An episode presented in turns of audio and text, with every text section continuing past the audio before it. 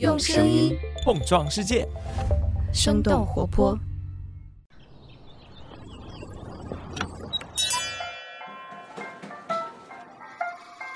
您的生动早咖啡好了，请慢用。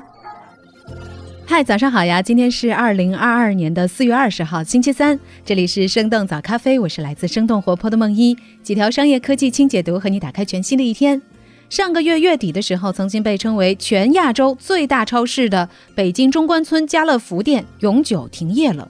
传统的大型商超，其实，在最近几年一直面临着各种各样的挑战，有来自线上渠道的冲击，也有社区团购带来的一身冷汗。而随着人们对于消费品质和个性化的要求越来越多，大超市们也在尝试着不同的业态。线下实体超市未来的出路会是怎样的？是最近两年来越来越火的仓储会员店，还是比大超市略小、比便利店更大的服务于社区的中型门店呢？那我们今天的清解读就与此相关。在这之前，我们先来关注几条简短的商业科技动态。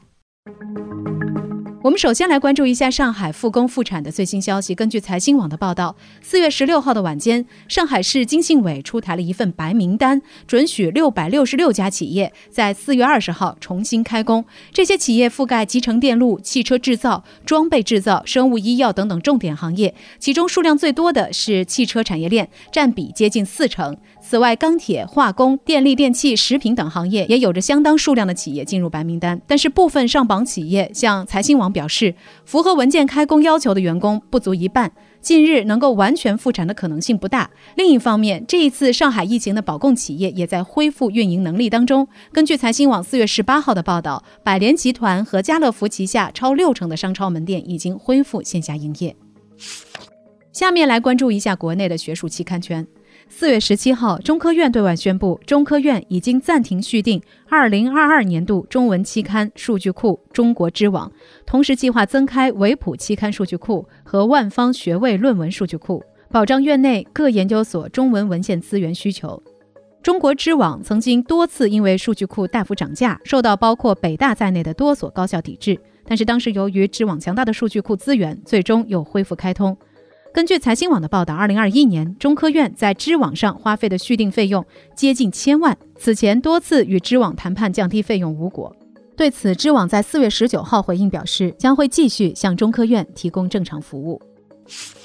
下面我们来关注一下如火如荼的数字资产 NFT。根据 NFT 数据分析平台 NFT.Go 的数据显示，目前 NFT 头像类项目市值已经突破一百亿美元，在 NFT 所有的类别当中市值排名第一。著名的 NFT 头像制作公司 CryptoPunks 利用算法自动生成像素风格头像，最高成交价已经达到数百万美元的级别，也受到了周杰伦、NBA 篮球明星史蒂芬·库里等等名人的追捧。持续升温的 NFT 市场也受到了国内金融行业的注意。四月十三号，中国互金协会等三大金融协会发布了关于防范 NFT 相关金融风险的倡议，呼吁消费者警惕和远离与 NFT 相关的非法金融活动。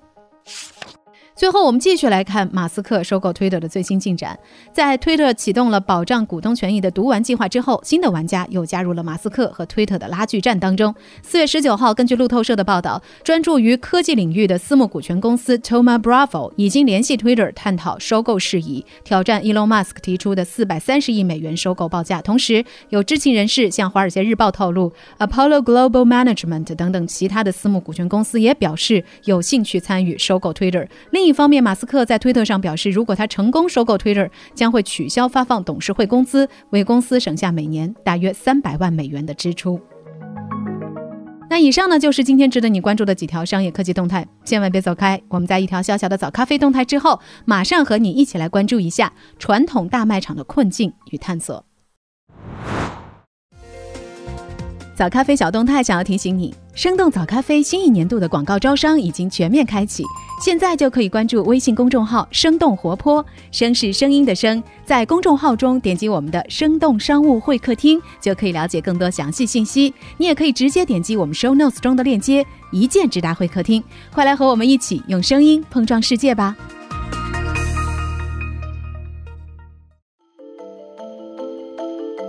在上个月的最后一天。位于北京中关村的家乐福亚洲旗舰店正式闭店关门谢客了。这家开了十八年的大超市，占地面积高达一万一千六百平方米，相当于一点六个标准足球场。中关村家乐福店在开业的二零零四年也被号称是亚洲最大的超市。曾经的明星门店倒闭，也反映了大型连锁超市巨头家乐福在中国的窘境。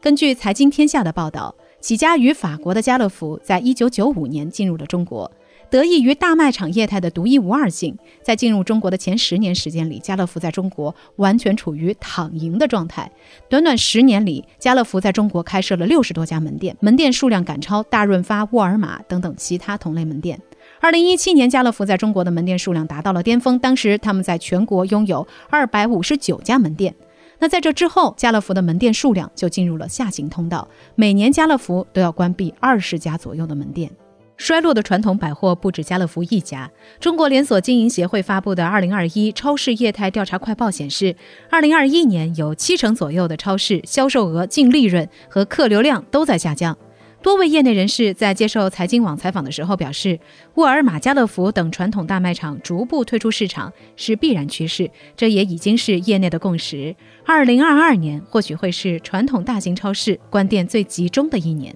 那么，曾经顺风顺水的大超市、大卖场商业模式，为什么会在最近几年在国内遭遇巨大滑铁卢呢？他们在国内的经营都遇到了哪些困难呢？困境一：线上面临互联网生鲜零售的冲击。大卖场类型的超市在八九十年代吸引消费者，就是因为他们商品齐全、琳琅满目的货架，丰富了消费者的选择，购物者可以一次性买到几乎全部的生活物资。随着互联网的发展，一部分原本在超市被满足的购物需求被吸引到了电商网站上，比如说各种各样的生活百货、美妆、护肤、家电和服装等等。超市的商品种类即便是再丰富，也比不上各种形态的电商网站。消费者的个性化需求没有办法被超市满足。大超市们最重要的品类生鲜食品，也在遇到了 O2O 模式，也就是 Online to Offline 线上下单、线下履约模式的冲击。最近几年，越来越多的互联网企业都开始推出了生鲜百货的即时配送业务，叮咚买菜、每日优鲜等等采用前置仓模式的生鲜电商，也抢占了不少超市的份额。困境之二，线下遭遇仓储会员店和社区便民店的夹击。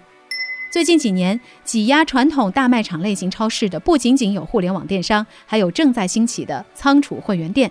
沃尔玛旗下的山姆会员店从一九九六年开始进入中国市场，到二零二零年底，已经在中国开了三十一家门店，拥有付费会员超过三百万人。二零一九年，Costco 也就是开市客在上海开设了大陆地区的第一家门店，它在开业的当天，光结账就要排队两个小时。国内的超市也纷纷向仓储会员店转型，对标山姆和 Costco 的盒马 X 会员店，先后在北京、上海、南京和苏州开业。那除了盒马、永辉、富迪、华联联等等企业，也纷纷开设了自己的仓储会员店。根据第一财经的报道，仓储会员店依靠减少商品品类、控制成本、降低价格、聚焦独家和爆款商品的策略，面对新时代的消费者。此外，他们还有会员费这一笔不菲的收入。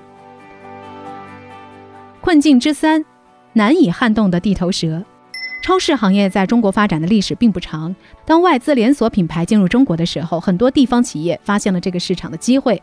他们在外资还没有及时涉足的地方市场深耕发展。由于地方企业更加了解当地人的差异化需求，产生了很多区域性的连锁超市品牌。根据腾讯新闻的报道，一些区域零售品牌，像湖南的步步高、郑州的丹尼斯、洛阳的大张集团、许昌的胖东来超市、深圳的人人乐超市，这些品牌也一度成为了可以在当地与沃尔玛匹敌的存在。除此之外，拥有几家连锁超市的区域中小零售企业是中国实体零售生态中基数最大的主力军。他们盘踞在低线城市的各个县城乃至乡镇，虽然偏安一隅，但是客群坚固，生命力十足。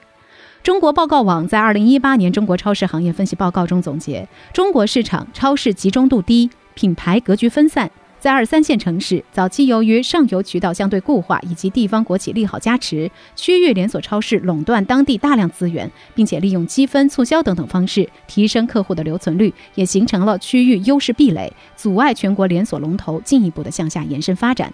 来自线上电商、仓储会员店、各种小型门店和区域性超市的外部压力，削减了传统大卖场的优势。于是，近些年来，越来越多的传统商超开始转向服务于社区的中小型门店。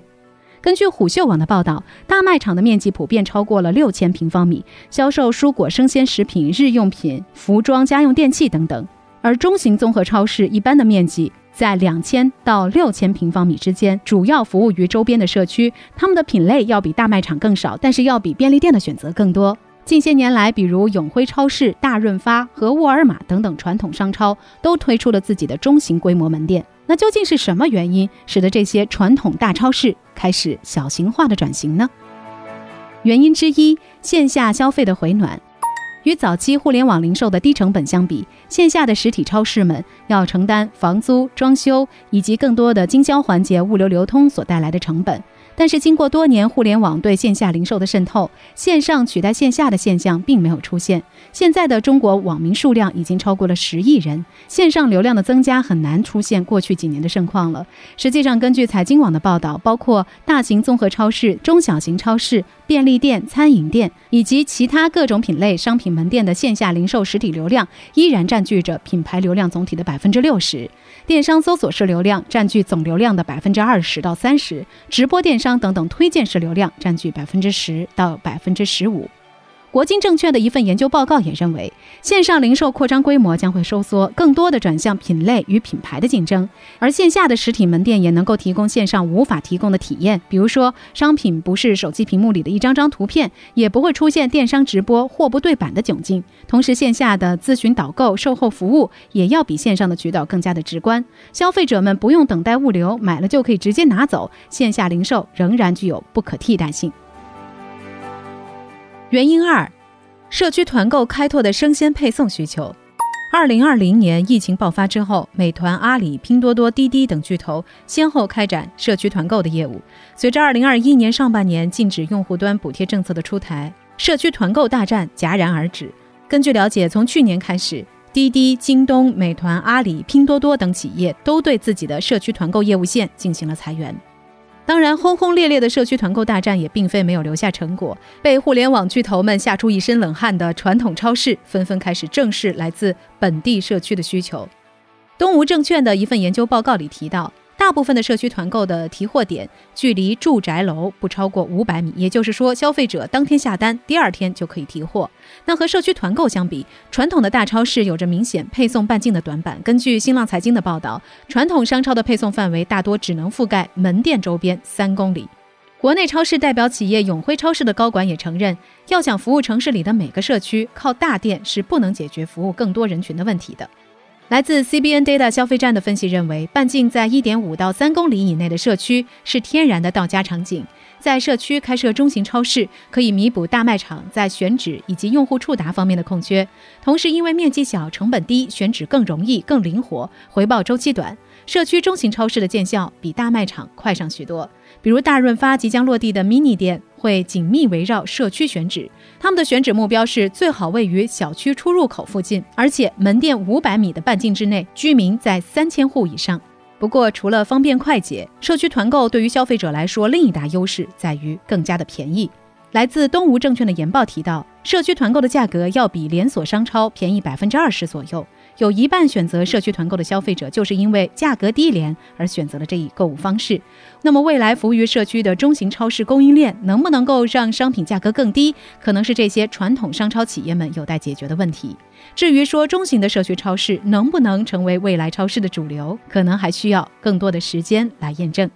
那聊到这儿了，也想来问问你，你上一次去超市是什么时候呢？有多久没去实体超市购物了？你是喜欢去仓储会员店，还是喜欢去家附近的中小超市呢？欢迎你在我们的评论区和我们一起来聊聊。好了，这就是我们今天的生动早咖啡。那我们在这周五一早再见啦，拜拜。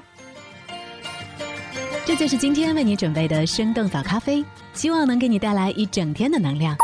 如果你喜欢我们的节目，请记得在苹果 Podcast 给我们五星或者好评，也欢迎你分享给更多的朋友，这会对我们非常有帮助。同时，你也可以在公众号和微博搜索“生动活泼”，“声”是声音的“声”，这样就可以了解更多与我们节目相关的信息啦。生动早咖啡，期待与你下次再见。